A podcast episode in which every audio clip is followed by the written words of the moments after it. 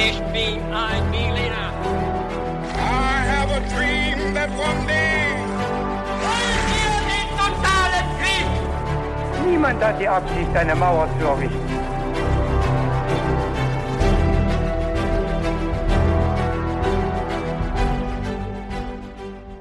Hallo und willkommen zurück bei His2Go, eurem Geschichtspodcast zum Mitnehmen mit Viktor. Und mit David. Hier bei His2Go überrascht immer einer von uns alle zehn Tage den jeweils anderen und natürlich auch euch mit einer neuen, spannenden Geschichte. Und wie immer beginnen wir mit, ein paar äußerst kniffligen Fragen zum Mitraten, die uns dem unbekannten Thema näher bringen sollen. Und ja, heute freue ich mich auf die Geschichte von David. Und ich habe aber vorher noch eine Frage an dich. Und zwar, was trinkst du denn heute? Gute Frage. Ich trinke heute einen klassischen grünen Tee zu der Folge. Und ähm, wie ist es bei dir, Viktor? Bei mir ist es ein alkoholfreies Bier, weil ich äh, bin ja heute zum Genießen da. Okay, und ich muss eben ein bisschen äh, wach bleiben. Genau. Und damit wir nicht einschlafen, fange ich einfach direkt an mit der ersten Frage, die uns ins Thema reinführt. Okay. Und zwar, wieso, Viktor, wurde der Templerorden gegründet? A. Um die Pilger im Heiligen Land zu schützen. B. Um als Eliteeinheit das Heer der Kreuzfahrer zu unterstützen. Oder C. Zunächst als persönliche Leibgarde des Königs von Jerusalem. Ich würde auf Antwort A tippen. Mhm. Ja. Okay. Dann gehen wir weiter zur nächsten Frage. Wie gelangten die Templer zu ihrem Reichtum? War das A. durch bargeldlosen Bankverkehr, B. durch Kriegszüge in Palästina oder C. durch eine eigene Steuer im Königreich Jerusalem? Hm.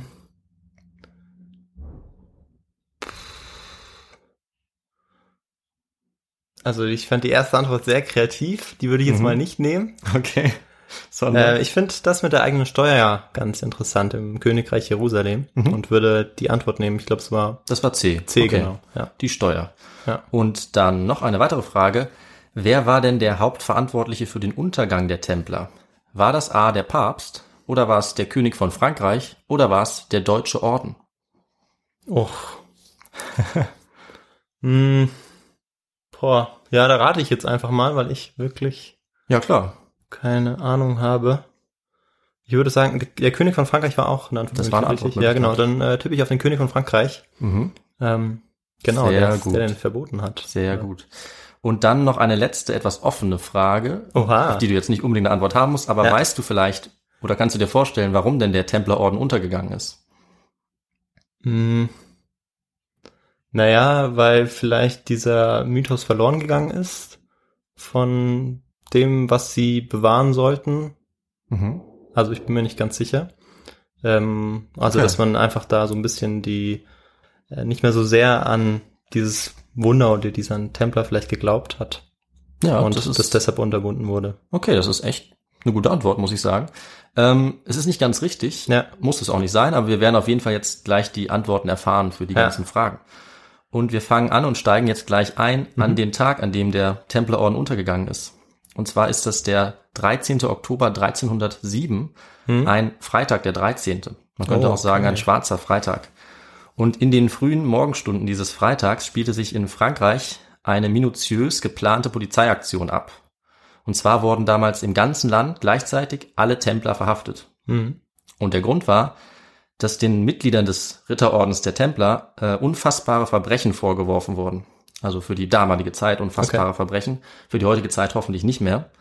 Und zwar war das folgendermaßen, sie sollten das heilige Kreuz Christi bespuckt haben. Sie wurden beschuldigt, homosexuelle Handlungen begangen zu haben, das nannte man damals Sodomie. Und sie sollten auch noch einen Dämon ange angebetet haben.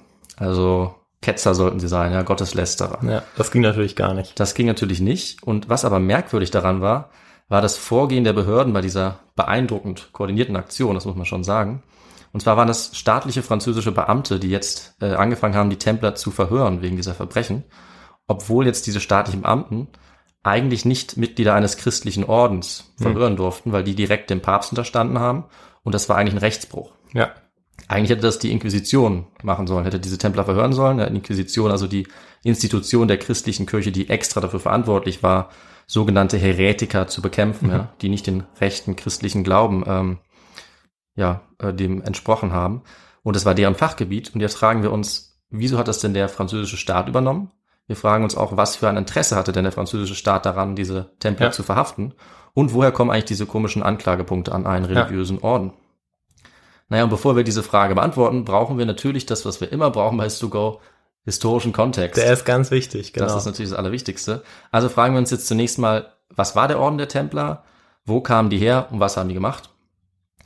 Und die Templer sind ja auch so eine geheimnisumwitterte Gemeinschaft, Genau, ja. über die es Mythen gibt, die bis heute fasziniert. Eigentlich sehr ähnlich wie die Assassinen ja. aus der ersten Richtig, Folge von genau. To Go. Und genau wie da schauen wir uns auch die historischen Hintergründe jetzt an und die gesicherten Erkenntnisse, die es gibt über die Templer.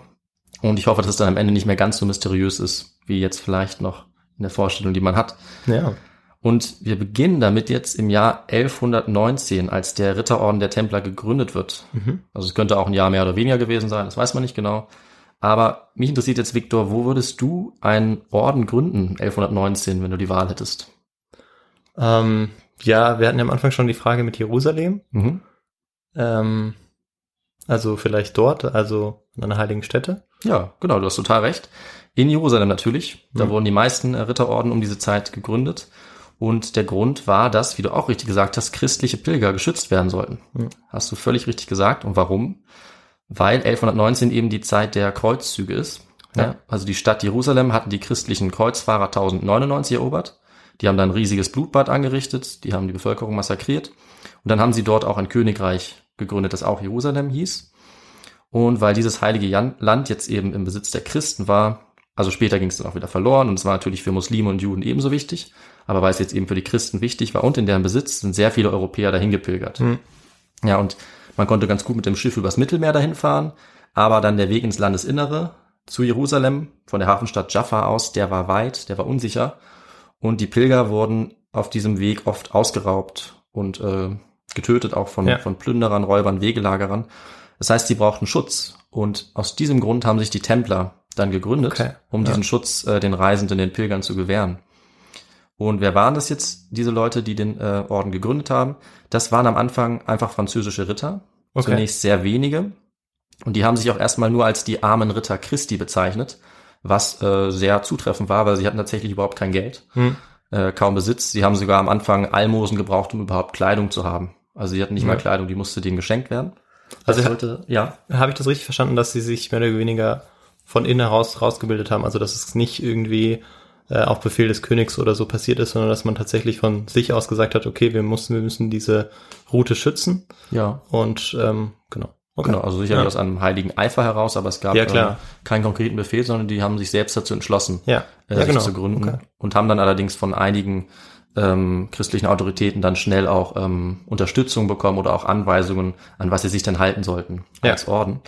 Ähm, aber zunächst haben sie sich gegründet als diese armen Ritter und äh, der offizielle Name wurde dann zu Templern oder Tempelrittern, als sie in einen alten Palast gezogen sind auf dem Tempelberg in Jerusalem. Das ist äh, heute ein ganz wichtiger religiöser Ort. Und diese haben, die haben sie geschenkt bekommen, Mhm. dieses Schloss da, haben sich dann niedergelassen und sie wurden dann äh, nach einer Weile auch vom Papst anerkannt, offiziell. Okay. Ja. Das heißt, sie haben sich dann äh, selber strenge Regeln geben können. Das heißt, sie haben Gelübde abgelegt, sie haben versprochen, in Armut zu leben, in Keuschheit und Gehorsam und eben vor allem diese Pilger auch zu schützen. Und am Anfang hatten sie sehr wenig Mittel, waren sie sehr arm. Also es gibt auch ihr, ihre, ihr Wappen zeigt zum Beispiel auf Münzen äh, zwei Ritter, die auf einem Pferd sitzen, um zu Okay, zeigen, dass ja. sie so arm waren, dass Ja. sie eben zu zweit auf ein Pferd mussten. Aber das hat sich sehr schnell geändert. Ja, die haben Geldgeschenke bekommen, äh, die haben äh, Land bekommen, die haben dann auch langsam mehr Mitglieder bekommen und haben sich dann schon bald im Heiligen Land und auch überall in Mittel- und Westeuropa ausgebreitet. Haben da Okay. überall Niederlassungen und Stützpunkte errichtet. Mhm. Und äh, sie haben dann einen Sonderstatus erhalten, dass sie nur dem Papst unterstanden haben und keine weltliche Macht ihnen irgendetwas befehlen konnte. Okay. Wow. Eigentlich. Wir haben ja schon gemerkt am Anfang, dass das äh, leider dann am Ende nicht mehr so war Ja, oder ihm zumindest nichts mehr genützt hat. ist auch ganz interessant, wahrscheinlich dann auch den Weg zu sehen, weil der in der Zwischenzeit auch ganz viel passieren wird. In der Ja. Auseinandersetzung zwischen äh, Papst und Königtum auch. Ja, unter anderem. Und äh, besonders war und ist, dass äh, die Mitglieder der Templer sich dann bei der Aufnahme damals zu absoluter Verschwiegenheit verpflichten mussten. Mhm. Und deswegen gab es eben kaum Infos, die nach außen gedrungen sind über diese Templer, was die gemacht haben, das Aufnahmeritual, wie man da gelebt hat. Und deswegen gab es damals schon im Mittelalter sehr schnell so eine Aura des Mysteriösen, des Verborgenen. Und das hat natürlich die Faszination der Zeitgenossen dann auch angeheizt. ähm, weil man eben nicht so ganz wusste, was sie alles gemacht haben in ihren Burgen und, und Stützpunkten. Mhm. Da gibt es dann schnell Gerüchte und sie wurden dann auch eigentlich in der ganzen Christenheit und darüber hinaus auch sehr bekannt. Und zwar vor allem für zwei Sachen. Zum einen das klassische, sie waren äh, mittlerweile dann eine militärische Eliteeinheit. Das hat sich so rausgebildet. Also sie waren sehr gut ausgerüstet, sie waren sehr gut ausgebildet und trainiert. Und ähm, sie haben diese Fähigkeiten, Mittel auch genutzt. Also sie waren an sehr vielen wichtigen Schlachten beteiligt, ähm, vor allem im Heiligen Land, aber sie haben auch äh, anderswo gekämpft, zum Beispiel bei der Reconquista in Spanien. Hm, okay. Ja. Haben sie ähm, gegen Muslime gekämpft, im ja. Heiligen Land unter anderem gegen Saladin. Und sie sahen natürlich auch sehr eindrucksvoll aus. Ja. Also es wird heute auch gerne noch sehr heroisch dargestellt. Es gab eben diese Ritter, es gab auch andere Ränge, aber die Ritter, die haben äh, ganz weiße Mäntel getragen, lange weiße Mäntel mit so einem sehr weit sichtbaren roten Kreuz drauf. Ja. Und deswegen waren sie klar als, als Templer äh, erkennbar und hatten eben schon auch ein ja, ordentliches Auftreten. Und ihre konkrete militärische Aufgabe war es meistens, eine Schocktruppe oder Stoßtruppe darzustellen in den Kämpfen. Herr Victor, was ist eine Schocktruppe? Naja, möglicherweise eine Truppe, die äh, dem Gegenüber Angst machen soll, mhm. ähm, die vielleicht auch ähm, ja als erstes vordringt ja, in Kämpfen. Genau. Äh, genau, weil der Gegner dann auch vielleicht beeindruckt ist von von den Kreuzen. Ansonsten hat man, glaube ich, auch Kreuze vorweggetragen auch in Kämpfen oder in das Schlachten. Das gibt's auch, ja. Genau, und dann ist es wahrscheinlich eindrucksvoller, wenn man eben so eine, ja, eine Armee von Tempelrittern vielleicht hat. Ja, also du sagst es richtig. Also Armee waren sie meistens nicht. Es okay. waren vielleicht, also damals hat man dann auch nicht die Größenordnung gehabt wie heute ja, im Krieg, aber es waren vielleicht mal ein paar hundert Templer, ja, aber oft auch schon weniger. Aber das hat eben gereicht, weil die waren schwer gerüstet. Ja. Und Schocktruppe, wie der Name schon sagt, sie haben als erstes angegriffen. Ja. Den Gegnern haben den wirklich geschockt durch den Aufprall, also durch einen sehr starken Angriff. Und dann kam sozusagen der Rest der Armee hinterher. Aber auch erstaunlich, oder? Also, dass man die Tempelritter so als erstes reinschickt, die ja. ja am besten ausgerüstet sind, wahrscheinlich auch sehr gut kämpfen können. Genau. Aber wenn man als erstes in den Kampf geht, ist die Wahrscheinlichkeit ja hoch, dass man dann auch fällt. Sehr richtig. So ist es. Also, sie waren Elitekämpfer, die eben sehr gut kämpfen konnten, aber auch äh, sehr oft gestorben sind. Also ja. die, äh, ja, die, Langlebigkeit war nicht gegeben. Sehr niedrige Lebenserwartung haben ja. die damals gehabt.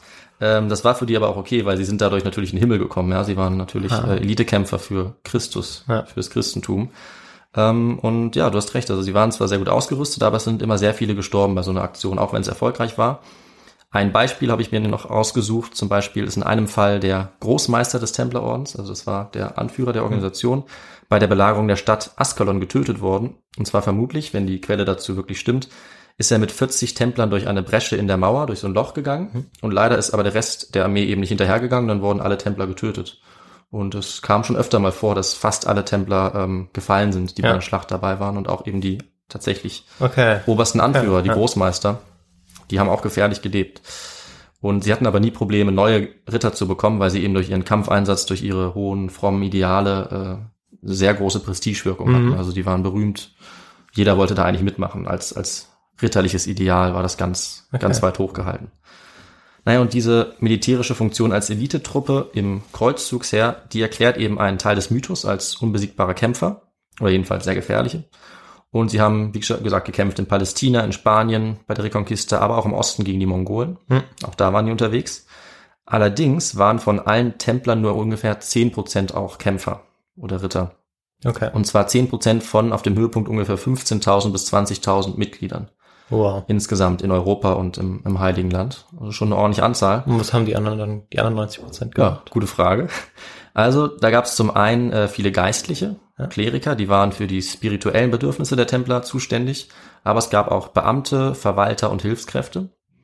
Und die hat man gebraucht für das Entscheidende, was die Templer gemacht haben, wozu wir jetzt kommen. Nämlich haben die Templer es relativ bald auch mit ihrem Schwur zur Armut nicht mehr so ganz genau genommen. Sie haben nämlich bald angefangen, Geldgeschäfte zu machen und haben dann nach und nach einen enormen Reichtum angehäuft. Mhm. Das war ganz entscheidend. Man kann sogar davon sprechen, dass die Templer ein erstes Bankensystem aufgebaut haben und dass sie auch sehr früh ein System mit Schecks äh, etabliert haben, wie wir es okay. auch heute noch kennen. Ähm, und wieso haben die Templer das gemacht oder wieso konnten sie es machen? Also die Templer haben schlauerweise viele Ansiedlungen in Europa gehabt und im Heiligen Land und ähm, also in der Levante im Nahen Osten. Und die haben das eben verbunden, weil sie den ähm, Reisenden, die da hin und her wollten, ein super Angebot gemacht haben. Wenn jemand von Europa jetzt rüber wollte ins Heilige Land, dann konnte die Person vor der Reise alle Wertgegenstände den Templern abgeben. Mhm. Die haben das dann genau, ähm, ja, genau geschätzt und äh, haben das dort deponiert. Ja. Und auf der anderen Seite dann wieder, also angenommen, man kommt dann äh, wieder an, äh, in Jerusalem oder anderswo, gab es diesen Scheck, den hatte man dabei. Da stand drauf, wie viel alles wert war und dann hat man genau das wieder ausgezahlt bekommen von den Templern bei dem Stützpunkt, mhm. was ähm, eben auf dem Scheck stand. Und auf der Reise hatte man aber nur den Scheck und war dadurch eben sicher vor, äh, vor Raub und Überfällen, ja. weil nur sel du selber konntest halt den Scheck einlösen und du mhm. hattest jetzt aber kein Gold dabei. Das hatten eben die Templer für dich gelagert. Ja, und viele Schecks wurden wahrscheinlich dann auch nicht eingelöst, weil so eine Reise auch gefährlich sein das kann. Das kann natürlich passieren. Und das äh, und Vermögen hatten dann natürlich die Templer. Ja. Aber selbst wenn das nicht passiert sind, äh, ist, haben die natürlich schon auch ein bisschen was da ja. erhalten, weil immerhin war das ja eine Dienstleistung, ist ja klar. Genau, ordentlich Gewinn gemacht. Ja, und das war wirklich ein geniales System für die Zeit. Also die Templer haben mitverdient, die sind wahnsinnig reich geworden.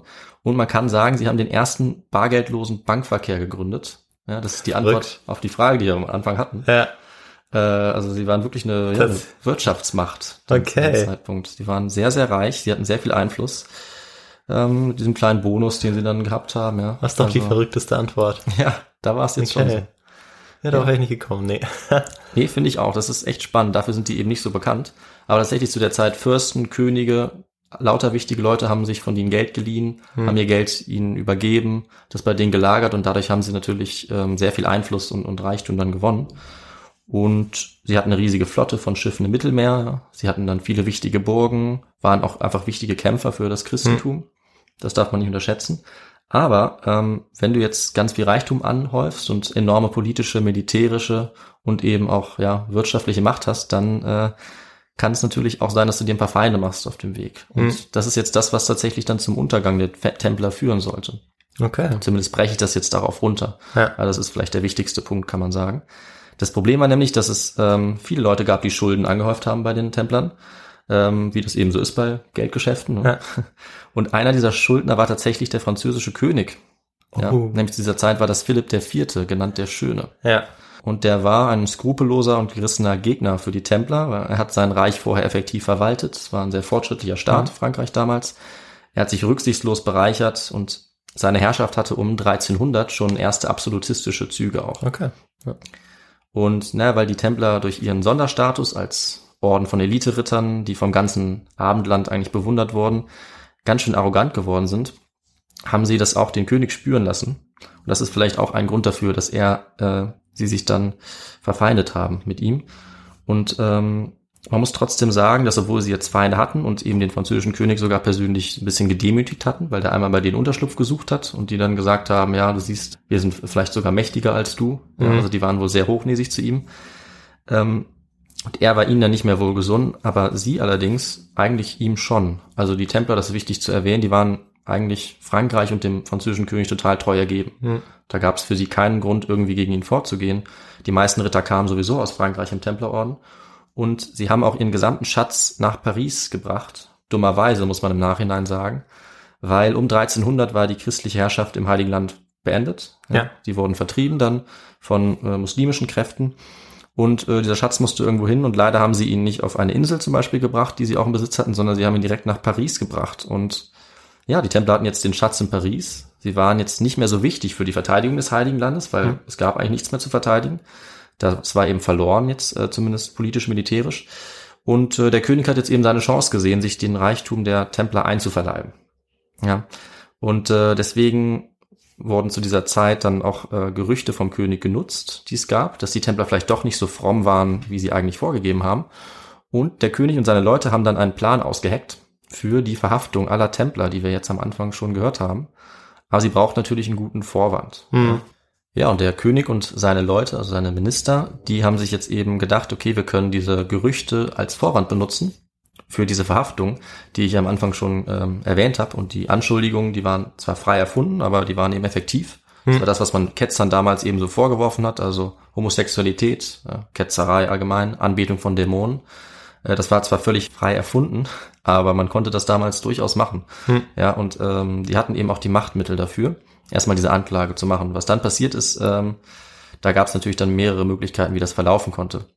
Aber die Hauptverantwortlichen für die Verfolgung der Templer, das war zunächst der König von Frankreich, aber eben auch der Papst. Also Ach, der wenn Papst der nicht, okay. ja, der, wenn der Papst nicht mitgemacht hätte, dann wäre das alles nicht so einfach gewesen. Ja, das denke ich mir. Denn seinem Schutz war ja der Orden unterstellt. Er war ja, ja. die höchste Autorität. Und der König war auf jeden Fall der Drahtzieher. Also er hat die Zerschlagung des Templerordens jetzt angeordnet, er hat die Folter und die Morde an den Templern zu verantworten, zu denen wir gleich noch kommen. Hm. Und das war wirklich auch für diese Zeit schon ein wahnsinniges Unrecht, also Ja. auch aus der Sicht der Leute damals. Und deshalb hat der Autor Andreas Beck diese Verbrechen sogar als den größten Justizmord des Mittelalters bezeichnet, Okay. die da passiert sind. Ja. Und aber auch der Papst war eben nicht unschuldig. Also er hat sich erpressen lassen vom französischen König. Er hat dann selbst den Orden der Templer offiziell aufgelöst und sie auch mitverfolgt, obwohl er eigentlich ihr Schutzherr war und sie hätte Ja. beschützen sollen. Und gerade das ist dann eben ähm, tragischerweise ja fehlgeschlagen aus, aus Sicht der Templer. Aber der Papst war eben wahrscheinlich auch abhängig von der Gunst auch der Franzosen, weil ich glaube, das abendländische Schisma ist ja dann auch nicht mehr weit weg. Genau, der Papst war zu diesem Zeitpunkt schon in Avignon. Ach, der war tatsächlich schon in Avignon. Ja, ah, ich das war der erste. Ja, Ja. das war Clemens der Fünfte, war der erste, der seinen Sitz nach Avignon verlegt Ja, hat. Genau, und dann äh, ist es ist natürlich noch näherliegend, dass man dann diese Kooperation mit Frankreich eingeht. Genau, der, der Papst war darauf äh, angewiesen, der konnte Ja. auch erpresst werden vom französischen Genau. König. Das wurde er auch. Ja. Ähm, und als dann am 13. Oktober 1307 die Templer in Frankreich eben ähm, gefangen genommen worden waren unter diesen fabrizierten Anschuldigungen, brauchte man dann eigentlich nur noch Geständnisse von denen. Hm. Ja, und wie hat man die damals bekommen? Eben durch Folter natürlich. Das war ja schon nicht unüblich. Und die Gefängnisse waren jetzt also voll mit Templern. Die wurden Mhm. oft auch in ihre eigenen Burgen geworfen. Dort wurden sie dann grausam gefoltert. Viele sind gestorben in, in Kerkerhaft oder durch die Folter. Und viele haben dann eben dadurch alles gestanden, was man ihnen vorgeworfen hat. Die Mhm. haben dann eben nur noch einen Eid geschworen, unterschrieben. Oft wussten sie gar nicht, was sie unterschreiben, weil natürlich Mhm. konnten auch von denen nicht alle lesen. Und dann hatte eben der König und seine Minister hatten dann schon den Beweis durch die Geständnisse, den sie eigentlich gebraucht haben. Und schließlich hat dann unter großem Druck, unter Erpressung und vielleicht auch Folter sogar der Großmeister des Templerordens gestanden. Das war zu der Zeit der Jacques de Molay. Mhm. Das war eben auch der letzte Großmeister des Templerordens. Und er hat dann zugegeben, dass er auf das Kreuz gespuckt habe und dass er Jesus Christus verleugnet habe. Und das kann man dann eben als Todesurteil zu der Zeit auch schon sehen. Ähm, zuletzt zumindest, vorher hat der Papst schon noch ein bisschen versucht, gegenzusteuern. Ja. Also ähm, er hätte die Templer schützen können. Er hat teilweise versucht, es auch so ein bisschen die Prozesse in seine eigene Gewalt zu bekommen. Mhm. Ähm, hat es aber nicht geschafft und es auch nicht letzten Endes äh, mit Nachdruck versucht. Ähm, und der französische König hat dann äh, Clemens zunächst dazu überzeugt, äh, ihn das äh, quasi mit seiner eigenen Polizeigewalt machen zu lassen, also ihm die Verfolgung zu unterstellen, den Behörden Frankreichs. Mhm. Und der Papst hat dann zwar noch Widerstand geleistet, es ging so ein bisschen hin und her, aber am Ende wurde er vom König erpresst und er hat dann den Orden 1312 offiziell aufgelöst. Ja. Ja, und viele der Templer, die gestanden hatten, einige hatten die Geständnisse zwar auch zurückgenommen, aber Mhm. das hat ihnen auch nichts mehr gebracht. Die wurden dann verurteilt und äh, oft hingerichtet, und zwar auf dem Scheiterhaufen verbrannt, das eben Okay. die Strafe Ja. für Ketzer war. Und so ist es auch mit dem letzten Großmeister der Templer passiert. Also Jacques de Molay wurde 1314 auf dem Scheiterhaufen verbrannt und zusammen mit ihm viele andere Templer. Es war wirklich ein grauenhafter Tod. Ja. Und ja, dass diese Justizmorde durch den Staat Frankreich auch nach damaligem Rechtsverständnis verbrecherisch waren, das ist heute ziemlich klar. Und auch den Zeitgenossen eben dann relativ schnell klar geworden, dass es nicht so ganz mit rechten Dingen zugeht. Und es gab auch eine Welle der Empörung dann in Ja. Europa zu dieser Zeit und gerade auch noch kurz danach. Naja, und das Motiv jetzt ist natürlich ziemlich klar. Ich denke, es ist auch schon deutlich geworden, äh, weil gleich während der Verhaftung 1307, direkt danach, wurde das gesamte Vermögen der Templer in Ja. Frankreich natürlich konfisziert durch den König. Angeblich war es, um das erstmal zu sichern und zu Mhm. verwalten während des Prozesses, aber komischerweise wurde direkt nach Beginn dieser Prozesse ein oder mehrere sogar große Bauvorhaben von äh, Philipp weitergeführt, für die er Mhm. vorher nicht das Geld hatte. Zum Beispiel Notre Dame wurde damit noch ein bisschen Ja. ausgebaut mit diesem Geld. Und ähm, ja, sogar das Templerschloss in Paris ging in den persönlichen Besitz des Königs über. Mhm. Und ähm, was eigentlich passieren sollte, war, dass das Vermögen der Templer an einen anderen Orden übergehen sollte, den Johanniterorden. Aber da gab es nur wenig. Der Großteil ist tatsächlich beim französischen König gelandet. Mit ziemlicher Sicherheit. Ja. Ja, und die Geschichtswissenschaft ähm, hat das schon ganz gut untersucht und hat schon seit Jahrzehnten tatsächlich die Templer von der Schuld freigesprochen. Also von dem, was ihnen vorgeworfen wurde damals. Und das eben auch bezogen auf die damalige Sicht, auf die damaligen Rechtsprinzipien, nicht auf Mhm. unsere heutige. Also aus heutiger Sicht ist selbstverständlich weder auf das Kreuz spucken noch Homosexualität ein Verbrechen. Aber selbst unter den damaligen Umständen, wo es natürlich anders war, waren die Templer unschuldig. Mhm. Das kann man schon ganz gut nachweisen. Gibt es auch Quellen, ähm, die aus der Sicht der Templer geschrieben worden sind? Ja, also es Wahrsch- gibt, Wahrscheinlich schon, ja. also der, der, der Quellenbestand ist wirklich ziemlich vielfältig. Also es gibt Okay. ganz genaue Quellen über die Geständnisse und dann Ja. wieder die gerufenen, widerrufenen Geständnisse. Es gibt natürlich viele Quellen, die sich widersprechen, die erst im Nachhinein angefertigt wurden. Also es gibt sehr, sehr viel. Hm. Und man kann das schon ganz gut rekonstruieren dadurch. ja. Ja, und was man natürlich eben dadurch auch sagen kann, ist, diese Anschuldigungen waren erfunden, fabriziert. Ja. Und wir fragen uns jetzt aber noch ganz kurz, nachdem klar war, das war ein Justizmord, ja, was Verbrecherisches, was da geschehen ist, aber was ist eigentlich nach der Auflösung der Templer jetzt noch passiert? Also 1312 die Auflösung, 1314 ähm, starb eben Jacques de Molay, der letzte Ja. Großmeister. Und alle diejenigen, die da nicht hingerichtet wurden durch die französische Justiz, die konnten eigentlich relativ unbehelligt weiterleben. Also Okay. immerhin etwas. Die wurden zwar oft verurteilt, aber dann wieder freigelassen. Die sind dann zum Teil in andere Orden beigetreten. Ja. Sie haben äh, sogar noch eine Rente bekommen als ehemalige Mitglieder.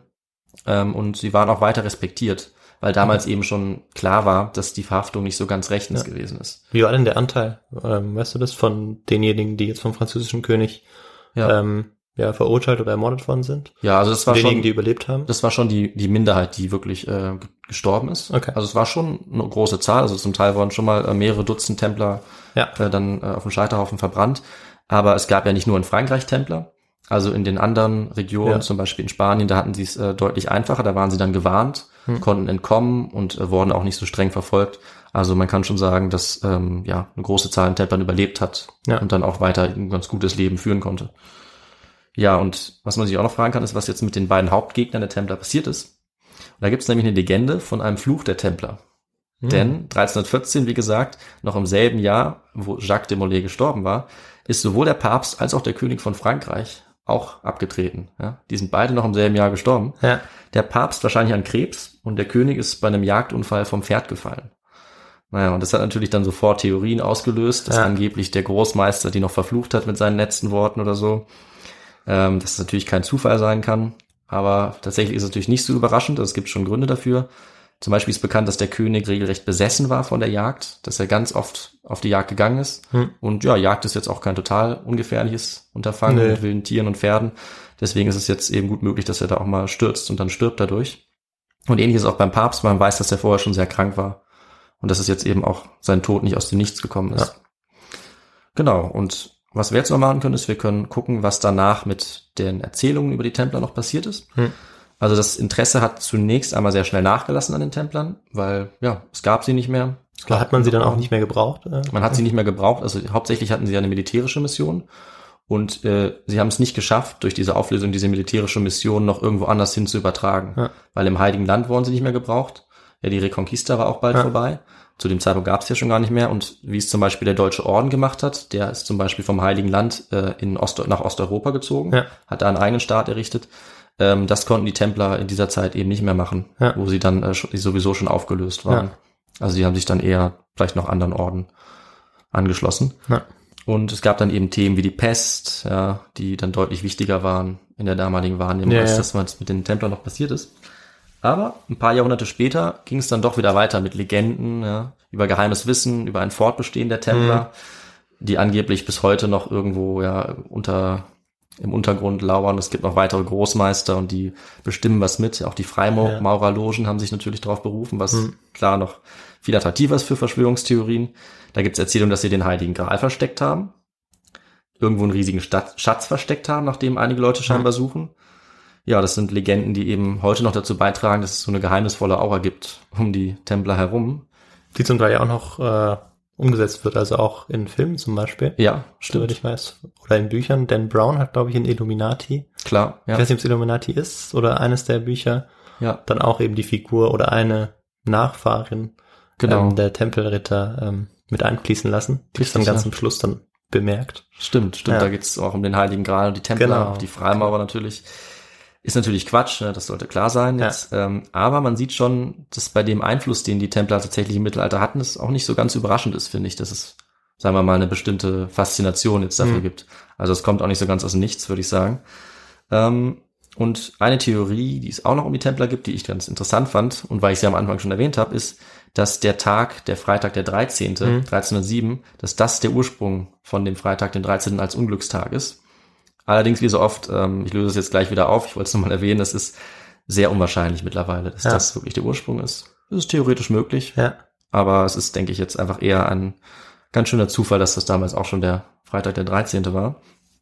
Und ja, somit bleibt jetzt einiges übrig, denke ich, was realistisch historisch nachverfolgbar ist, ähm, von im Grunde einer international agierenden Militärmacht in ganz vielen Ländern Europas und darüber hinaus, eine Finanzmacht, die beinahe schon einen eigenen Staat dargestellt hat. Das waren die Templer. Genau, aber das eben nicht durchsetzen konnte. Also vielleicht, ich weiß nicht, ob man da Parallelen zu den Hunden ziehen kann, ist wahrscheinlich schwierig, aber Ja. die sich eben nicht irgendwie ein Gebiet aussuchen konnten oder sich irgendwie organisieren konnten, sodass sie ähm, ja ihr Überleben eigentlich auch sichern konnten, sondern sie blieben eigentlich immer abhängig Ja. von ähm, ja entweder dem Papst oder eben denjenigen, die ihnen Aufträge gaben. Ja, Und ja, sie, sie haben sich einfach nicht organisieren können oder wollen. zumindest nicht rechtzeitig, ja. Also Ja. die Frage ist, was passiert wäre, wenn sie eben nicht aufgelöst und, und verfolgt worden wären. Ja. Aber sie hatten zu dieser Zeit zumindest auch äh, so ein bisschen so eine Strukturkrise. Also sie hätten eh wahrscheinlich äh, reformiert werden müssen. Okay. Und äh, wie gesagt, ich habe schon erwähnt, der Deutsche Orden ist eben ein Beispiel, wie das gelingen kann, Hm. der sich dann in Osteuropa angesiedelt hat, Ja. obwohl der auch in Jerusalem ursprünglich war. Und da hat es dann der Deutsche Orden hat's geschafft, einen eigenen Staat aufzubauen und auch Ja. sehr erfolgreich zu sein mit ähm, Eroberungen. Und ja, die Templer, die waren dann eben äh, sehr schnell weg vom ja, Fenster. erstaunlich trotz des Reichtums und auch. Ja, Im Höhepunkt waren es ja 15.000 Mitglieder. Genau, 20.000. ja, Da hätte man schon was aufbauen können. ja. Ja, Aber sie haben eben, sie haben es äh, nicht gemacht. sie haben eben einen Rivalen entweder unterschätzt oder der war eben so ruchlos und skrupellos, Ja. dass er es geschafft hat, sie damit völlig zu überraschen. Also man geht davon aus, dass die Templer keine Ahnung hatten, was passiert ist damals, 1307. Das hat sie wirklich völlig überraschend getroffen. Ja, und im Prinzip ähm, sind sie damit zu einem Schauprozess zum Opfer gefallen, einem Ja. Justizmord, wie es später auch unter Diktaturen im 20. Jahrhundert gar nicht so unähnlich ist. Ja, also alles wurde konfisziert, sie wurden öffentlich verurteilt, das Volk hat daran Anteil genommen. Das ist was, was wir auch später dann wiederfinden. Also durchaus vielleicht auch schon ja ein gewisses Schema, was Hm. man zum Beispiel im 20. Jahrhundert wieder sieht. Ja, und damit ist jetzt aber das Ende der Geschichte für heute erreicht, würde ich sagen. Und das Thema Ja, Templer ist erstmal abgehakt. Ja, vielen Dank, David. Wirklich eine super spannende Geschichte. Und mal wieder eine Geschichte, in dem es auch so ein bisschen um, ja, und zum Teil auch um die Gier nach Gold geht. Ja. Oder um Reichtümer. Ja, Da hatten wir ja jetzt schon irgendwie mehrere Geschichten. Also das scheint auch einfach häufig vorzukommen. ja, Äh, aus ganz unterschiedlichen Gründen und in ganz unterschiedlichen Situationen oder Mhm. auch ganz unterschiedlichen Gegenden. mhm. Aber es scheint immer eine große Rolle zu spielen, dann auch für, ähm, ja, für den Wandel in der Geschichte. ja, Und ja, ist eigentlich auch so ein bisschen traurig, ja. dass Reichtum und Geld immer so eine große Rolle spielt, aber Tja, ja, sicherlich ein Antriebsfaktor in der Geschichte für viele Entscheidungen, das kann man wohl sagen. ja, genau, so eben wie eben der französische König. Mhm. Na, Leider konnte er seinen Reichtum nicht nutzen aus seiner Sicht, ja, aber hätte er bestimmt gerne gemacht und ja, das Geld ist sicherlich dann auch nicht einfach verschwunden, sondern es war sicherlich irgendwo gut angelegt zu der ja, Zeit. mit Sicherheit. Notre Dame ist ja auch, ähm, ja, gewachsen, ist ja, Ja. auch immer wieder nachgebaut worden. Ja, genau.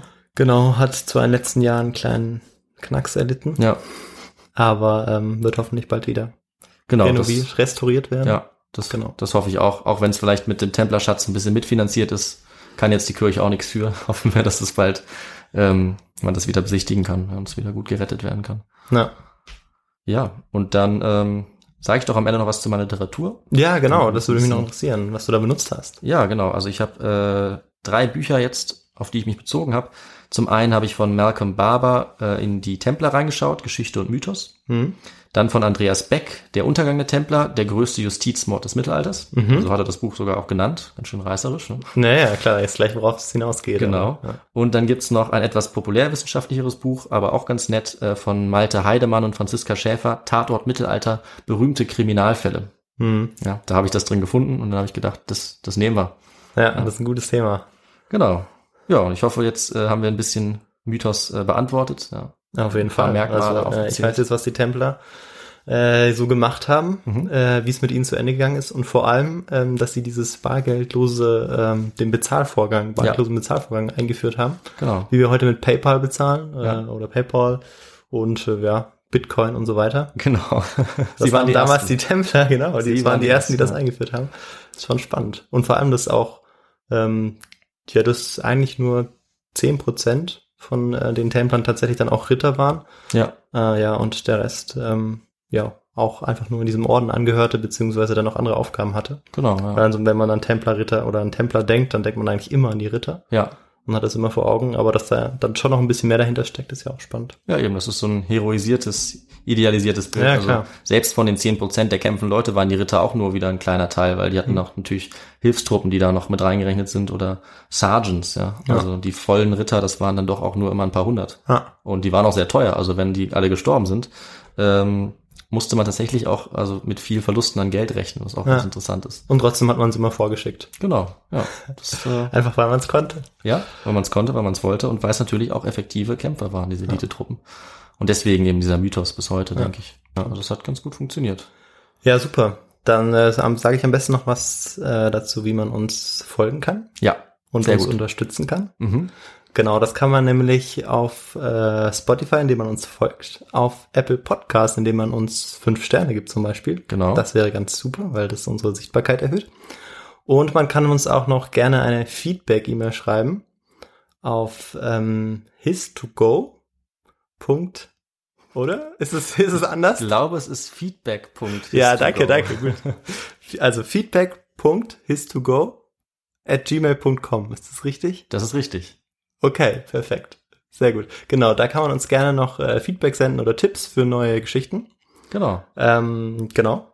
Und habe ich was vergessen? Ich glaube, du hast alles erwähnt. Ja. Abonniert uns, bewertet uns, schreibt uns, wo auch immer ihr eure Podcasts hört. Ah, Und dann würde ich sagen, wir melden uns einfach in zehn Tagen wieder mit deiner Geschichte, Victor. genau. Und eine Sache noch, wir sind auch noch auf Instagram. Das hätte ich fast vergessen. Okay. Ja, Instagram, da kann man uns auch folgen. Stimmt. Ja. Genau. Ansonsten in zehn Tagen wieder. Und bis dahin, macht's gut. Bis zum nächsten Mal. Ciao. Tschüss.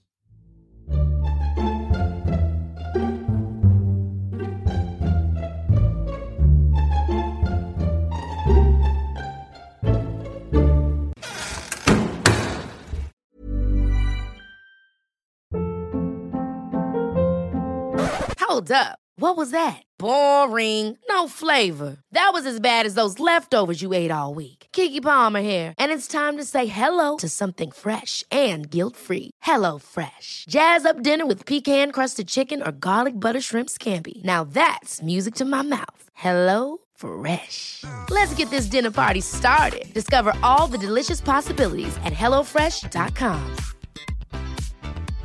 Imagine the softest sheets you've ever felt. Now imagine them getting even softer over time. That's what you'll feel with Bowl and Branch's organic cotton sheets. In a recent customer survey, 96% replied that Bowl and Branch sheets get softer with every wash. Start getting your best night's sleep in these sheets that get softer and softer for years to come. Try their sheets with a 30-night guarantee. Plus, get 15% off your first order at bowlandbranch.com. Code BUTTERY. Exclusions apply. See site for details.